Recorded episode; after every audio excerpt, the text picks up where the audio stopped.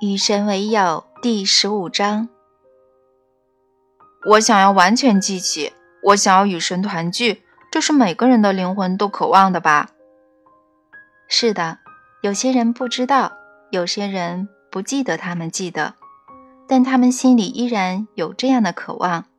有些人甚至不相信有神的存在，可是他们内心深处的渴望不会消失。他们以为那是对其他东西的渴望。但到最后，他们将会发现，他们渴求的是重返家园，是再次变成神的身体的一部分。那些不信神者将会发现这个事实，因为他们终将发现，无论他们达到多高的境界，取得多大的成就，也满足不了他们内心最深处的渴望，哪怕是别人的爱。所有世俗的爱都是短暂的、难以持久的，哪怕是终身不渝的爱，顶多也就是持续半个世纪，或者稍微更久。但和灵魂无限的寿命相比，也是很短命的。灵魂将会在你们所谓的死亡的瞬间，或者在那之前明白这个道理，因为到时灵魂将会意识到根本没有死亡，生命是永恒的。你们存在于过去、现今和未来，生生世世，繁息不绝。当灵魂明白这个道理，他也将会明白，他原以为永恒的爱其实是短暂的。等到他展开下一段肉身之旅时，他将会有更深刻的理解，将会更轻松的忆起，将会认识到人在肉身生活里所爱的一切都是短暂的。转瞬即逝的，这听起来蛮凄凉的。爱带给我的欢乐好像被剥夺了，我怎能彻底的去爱某个人或者某样事物呢？既然我已经知道和宇宙的尺度相比，这种爱是如此短暂，如此如此毫无意义。我可没说爱是毫无意义的，爱绝对不会毫无意义。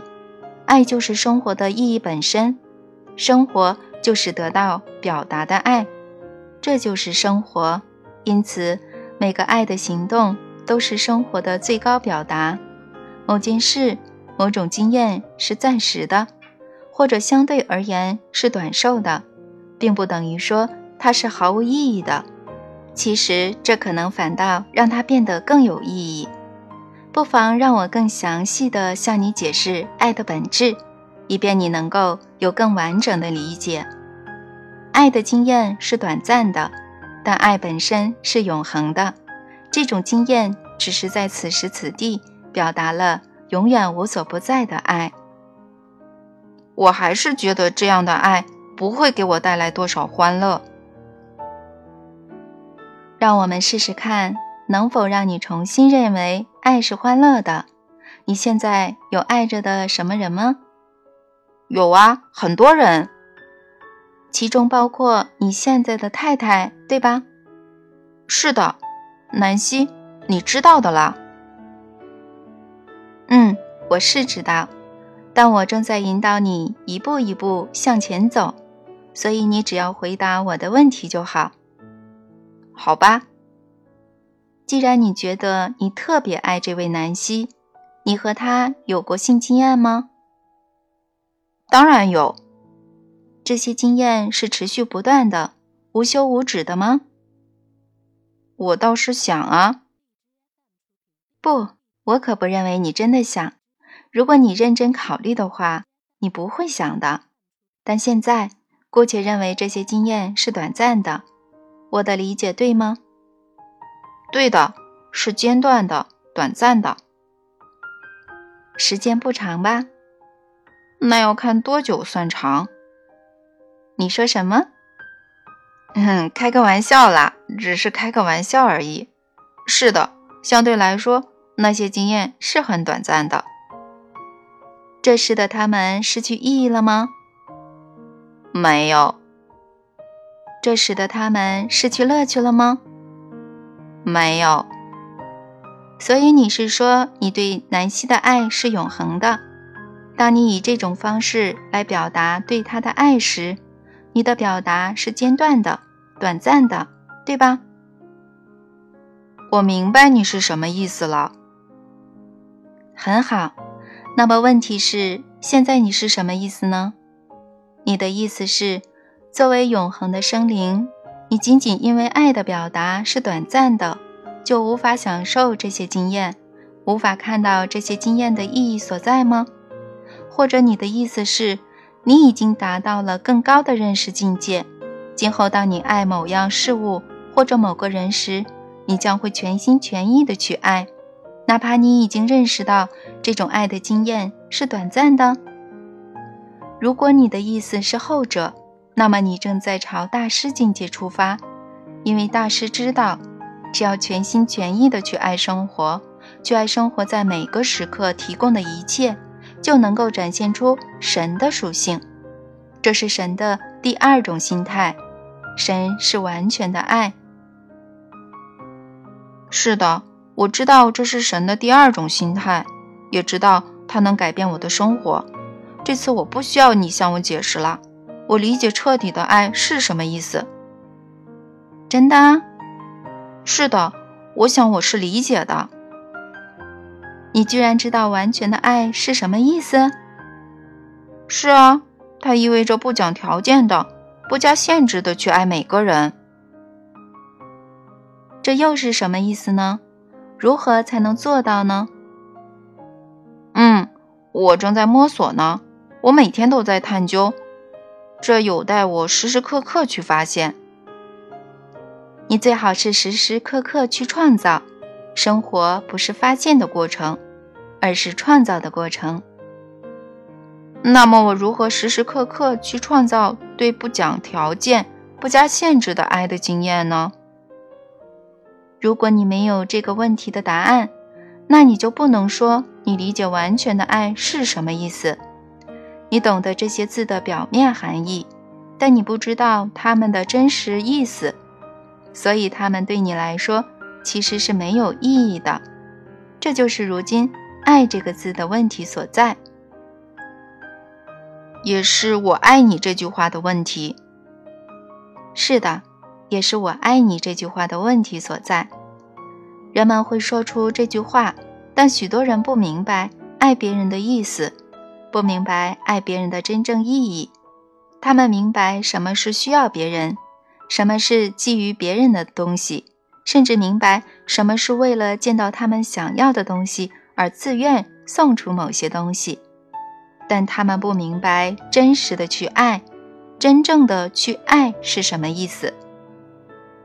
爱这个字和我爱你这句话，给很多人带来了极大的困扰和极大的问题。当然，也包括我。说到爱，我的人生真是一场灾难。我以前不懂彻底去爱是什么意思。我估计我现在也不懂，我可以说出那几个字，但我好像没有能力去实践它们。真的有人能够不讲任何条件、不加任何限制的真正去爱吗？人类能够做到这一点吗？有些人可以的，也已经做到。这些人叫做大师。可惜我不是大师，无论是以这个还是其他标准而言。你是大师，你们所有人都是，你只是尚未经验到这一点。然而，你正在通往经验大师境界的路上，我的孩子。我希望我能相信你的话。我也希望。在最近这几年之前，我根本不懂爱。我曾以为我懂，但我什么都不懂。我的生活展示了这一点。你刚才也向我证明，我真的还不懂。我是说。我嘴上说的头头是道，但真正做起来却是一塌糊涂。我以前从未在书中谈到我的几段重要关系，因为我想尊重那些深受我伤害的人的隐私。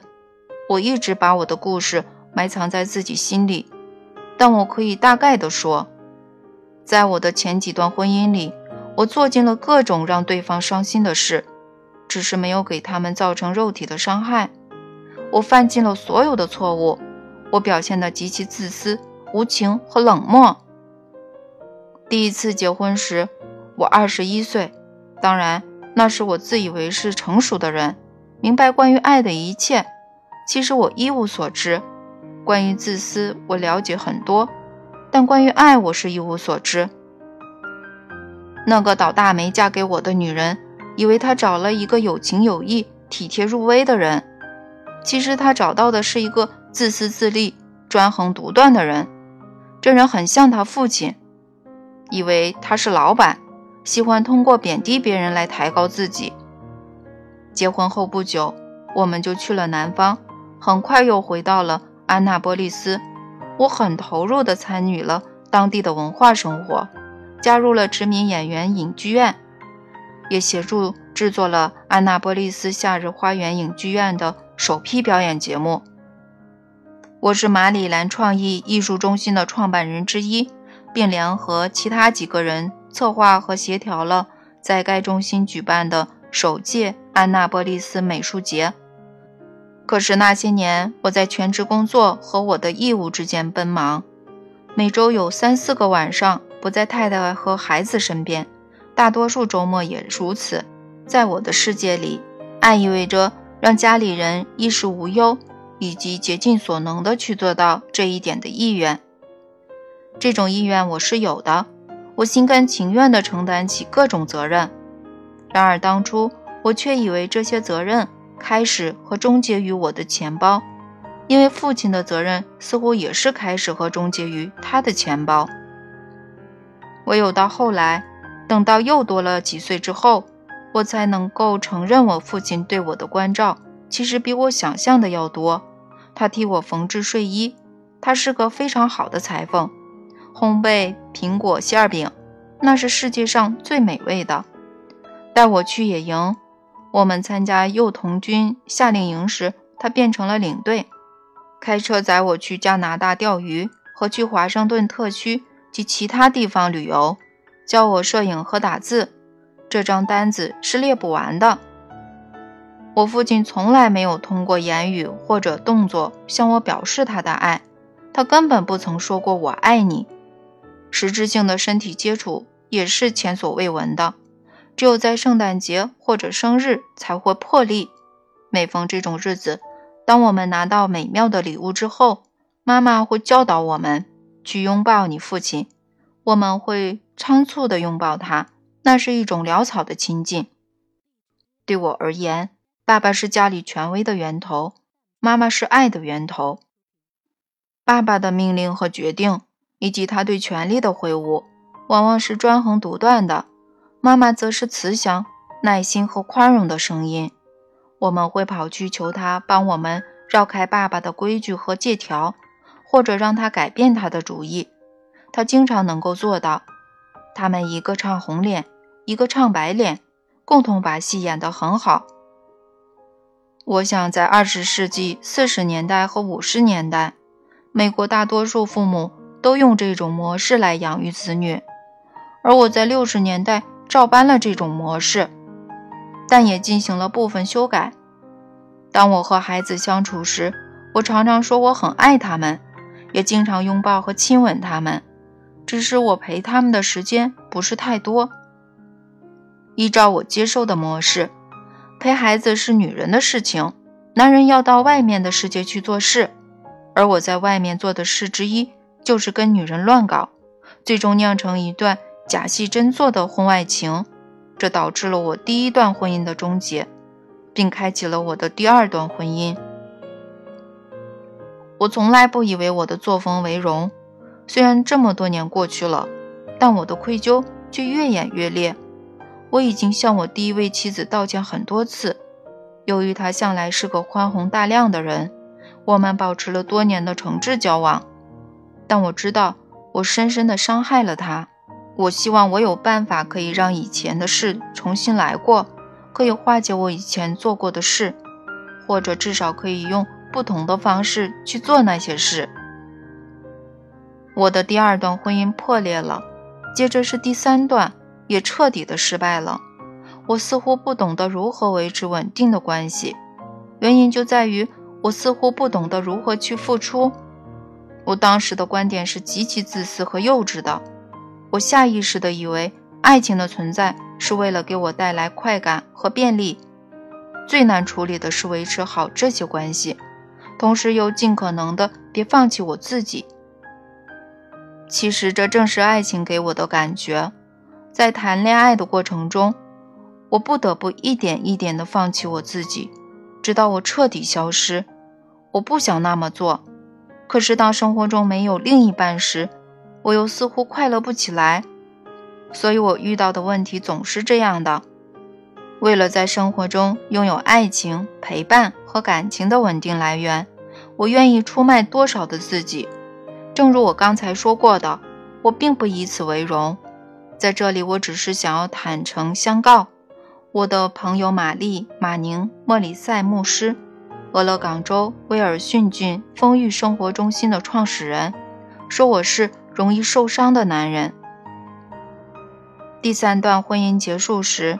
我以为我准备放弃了，但却又重蹈了两次覆辙，才能够维持一份长期的婚姻。在这过程中，我又生了七个孩子，其中四个的母亲跟我长期同居，但没有领过结婚证。说我不负责任，也许太过轻描淡写，可是每次我都相信：一，我终于找到能够白头到老的人；二。我会竭尽所能维护好这段关系。由于当时我彻底误解了爱的真正含义，现在我能明白这些文字是多么的空洞。我希望我能够说，我只对我的伴侣做出过这些行为，但可惜这只是真相的一半。在这个过程中，我和其他许多女人有过感情纠葛，我对待他们也是同样的幼稚和自私。现在我完全明白，这些往事中没有受害者和迫害者，所有的生活经验都是共同的创造。但我承认我在其中发挥了巨大的作用。我整整花了三十年才打破这种行为模式。我不愿意用新时代的箴言去掩盖这些丑陋的事实。所以毫不奇怪的，当我快到知天命之年时，我发现自己孑然一身。正如我以前说过的，我的事业和健康也不比我的爱情生活好多少。我在绝望中眼睁睁地看着五十岁生日渐渐来临。一九九二年二月，正是在这样的人生遭际中，午夜梦回的我，带着无比绝望的心情，给神写了一封愤怒的信。我无法说出神的回答对我来说有多么重要。那对我来说也很重要，但我常常觉得奇怪，这件事为什么会发生在我身上呢？我没资格啊！每个人都有与神对话的资格，这是关键所在。然而，我无法向那些不愿和我对话的人证明这一点。好吧，但为什么是我呢？生活不如意的人多了去，为什么选择我呢？许多人这样问我：“为什么是你啊，尼尔？为什么不是我呢？”你怎么说呢？我说：“神无时无刻不与所有人交谈，问题不在于神和谁交谈，而在于谁愿意听呢？”非常好，这个回答非常好。应该的啊，这个答案是你给我的，但现在我不得不请你回答我刚才的问题。我如何时时刻刻去创造对不讲条件、不加限制的爱的经验呢？我如何能够采取这种神的心态，完全的去爱呢？要完全的去爱，你要处于绝对自然的状态。爱是自然的事情，它不是正常，但它是自然的。麻烦你再次解释这两者的区别。正常这个词的含义是常见的、普遍的、常规的。自然这个词指的是事情的本性。你们人类的本性就是爱，爱每个人和每样事物。不过对你们来说，这么做是不正常的。为什么呢？因为踏进这个世界之后，你们受到的教育是，要抑制你们的本性。也就是不要自然，不要率性而为。为什么会这样呢？我们为什么会得到这种教育呢？因为你们认为你们的本性是坏的，是恶的，是某种必须加以驯服、约束和控制的东西，所以你们要求全人类必须展现和坚守各种不自然的正常行为。自然的行为被当成有罪的、放肆的，甚至危险而邪恶的表现，甚至让别人看到你们自己的自然状态，也被说成是一种罪过。那倒是，有些杂志仍被某些人认为是肮脏的，裸体日光浴被许多人贴上离经叛道的标签。总而言之，裸露身体是必须避免的。人们甚至说，那些在自己的房子、后院、游泳池裸着身体走动的人是变态的。不能暴露的远远不仅是我们的私处，在有些文化中。我们甚至不允许女人露出她的脸蛋、手腕或者脚踝。当然，这也是可以理解的。假如你曾见过真正迷人的女性脚踝，你就能理解为什么有些人认为那肯定不能让公众看到，那是非常诱惑的，甚至会让人想入非非。好吧，其实我是在开玩笑了，但有些家庭、有些文化确实是这么保守的。在你们的各种本性中，不被许多人鼓励的可不止这一种。你们不鼓励说出真相，哪怕说出真相对你们来说是非常自然的。你们不鼓励宇宙里的基本信任，尽管拥有这种信任对你们来说是非常自然的。你们不鼓励唱歌、跳舞、欢呼和庆祝，尽管你们身体的每根骨头。都跃跃欲试的想要展现你们的身份的神奇之处。你们会这么做，是因为你们害怕，如果屈服于本性，你们将会受伤害；如果屈服于自然的快感，你们将会伤害自己和别人。你们会有这种担心，又是因为你们持有的诱发思维是：人类的本性是邪恶的。你们以为你们生而有罪。也认为你们的本性是坏的，这是你们对自己做出的最重要的决定。而由于你们创造着你们自己的实在，于是你们将这个决定付诸实践。你们不希望自己犯错，于是竭尽所能的去证明你们自己是对的。你们的生活已经证明你们这种观点是对的。所以你们把这个观点吸纳进你们的文化故事，你们说事实就是如此。由于你们不断的这么说，于是你们就信以为真了。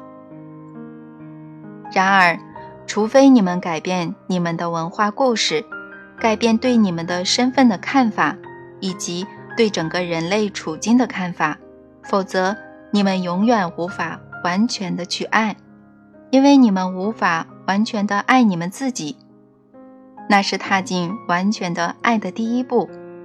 你们必须完全的爱你们的自我，而这是你们无法做到的，除非你们不再认为你们的本性是邪恶的，是生而有罪的。这个问题，人性到底是善还是恶，是当今人类面前最重要的问题。如果你们认为人类的本性是低贱的、邪恶的，你们将会创造一个支持这种观点的社会，依照它颁布各种法律，制定各种规则，推行各种政令，并施加各种约束。如果你们认为人类的本性是高贵的、善良的，你们将会创造一个截然不同的社会，那个社会。只需要很少的法律规则、政令和约束。第一个社会限制自由，而第二个社会给予自由。神会完全的去爱，因为神是完全自由的，而完全的自由就是完全的欢乐，因为完全的自由为每一种欢乐的经验创造了空间。自由是神的本性，它也是人类灵魂的本性。只要你没有完全的自由，你就没有完全的欢乐，也就无法完全的去爱。这个道理你以前说过，所以我觉得它肯定非常重要。按照你的意思，完全的爱等于完全的自由。是的，也等于让别人得到完全的自由。你是说每个人都应该能够想做什么事都可以吗？这是我的意思。是的，只要那件事在人类所能允许的范围之内，这是我的意思。神的爱就是这样的。神允许，我允许每个人去做他们想做的事。不会有后果吗？不会有惩罚吗？这是两种不同的东西。正如我反复跟你说过的，我的国度没有惩罚这种东西。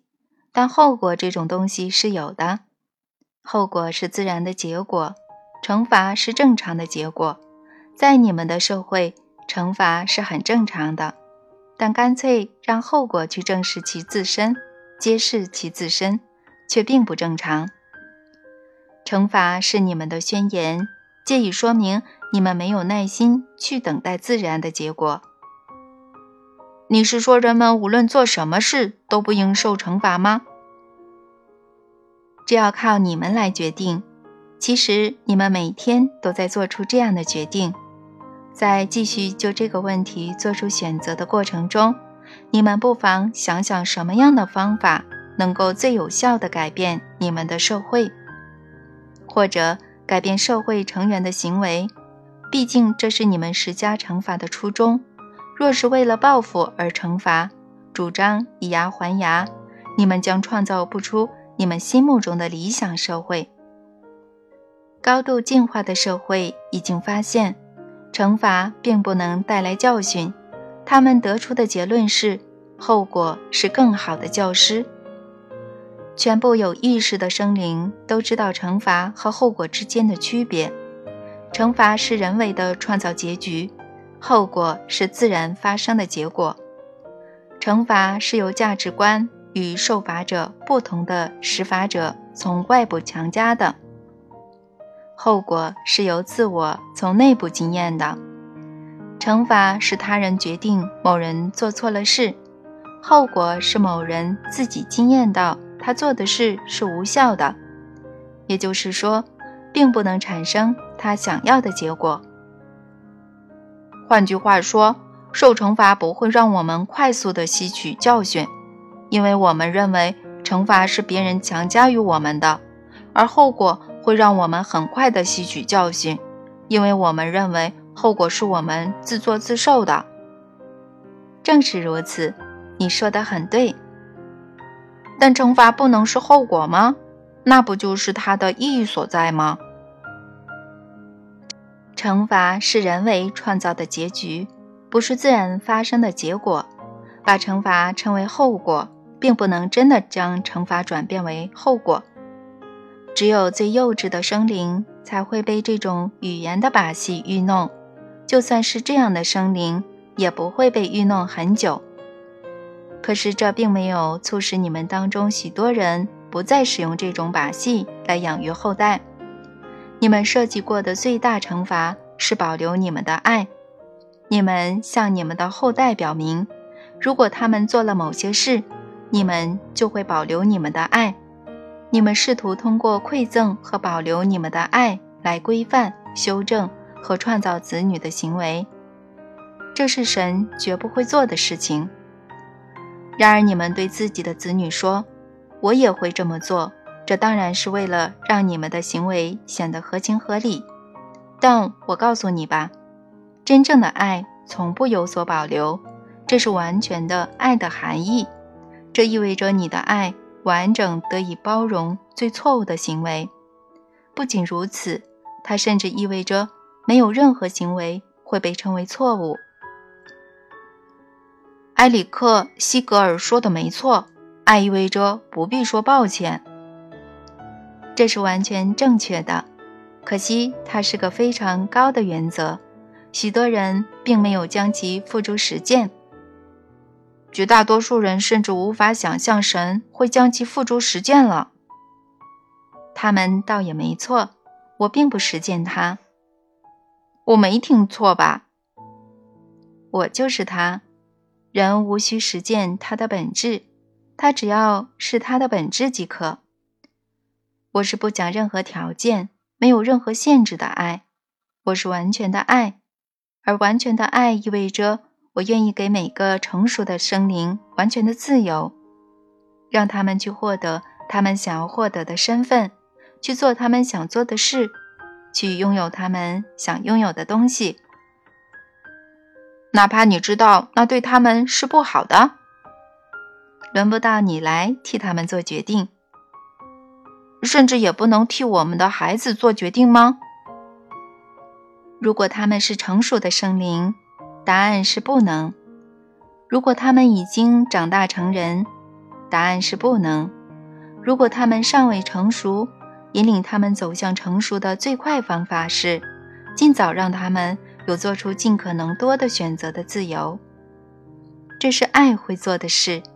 爱会放手。至于需要，你们常常将其和爱混淆，则会做相反的事。需要会抓紧，这是你可以用来区分爱和需要的方法。爱放手，需要抓紧。所以要完全的去爱，我要学会放手。是的，但你要学的还有很多，要放下期待，放下你强加给爱人的各种要求、规则和禁令，因为他们如果受到限制，就不算被爱，不被完全的爱。你也是如此，当你限制你自己，当你在任何方面没有给自己完全的自由，你就没有完全的爱你自己。然而要记住的是。选择并不是限制，所以别将你做出的选择称为限制。请满怀爱意地向你的子女和爱人提供一切你认为你拥有的信息，以帮助他们做出各种好选择。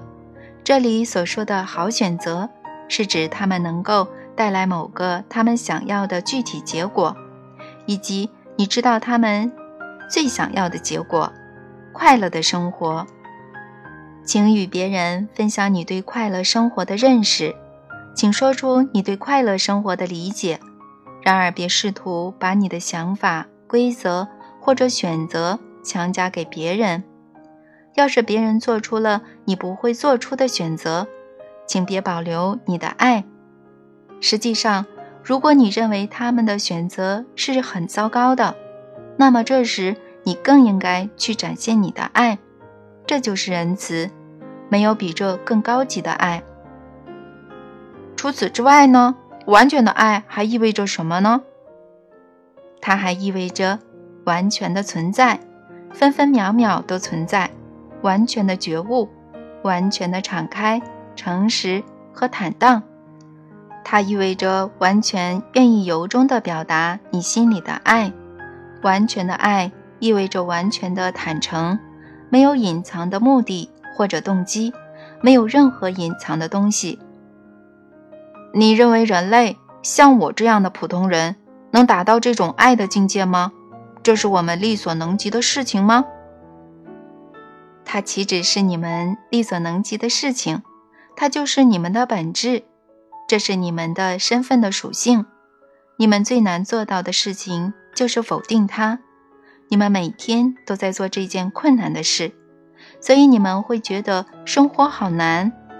然而，如果你们做的是件轻松的事，如果你们决定依照你们的真实身份、纯粹的、毫无条件的、不受限制的爱去行事，你们的生活将会再次变得轻松起来。所有的骚动将会消失，所有的挣扎将会离开。你们随时可以达到这种平安的境界。要找到通往这种境界的路，你只需提出一个简单的问题：现在爱会怎么做呢？又是这个神奇的问题啊！是的，这是个神奇的问题，因为你永远知道答案，就像变魔法那样，就像肥皂那样具有洗净的功效。它会消除亲近带来的忧虑，它会洗净所有怀疑、所有害怕，它会用灵魂的智慧替精神洗澡。你说的真好。事实如此。当你提出这个问题，你立刻会知道该怎么做。在任何情况下，你都会知道，你将会得到答案。你就是答案。只要提出这个问题，答案就会出现。万一你是在欺骗自己呢？你不会欺骗自己吗？当答案瞬间出现时，别对它进行评判。对它进行评判，就是在欺骗自己。这会让你自己变成傻瓜。请走进爱的中央，请从那个地方出发，去做出你所有的选择和决定。你将会找到平安。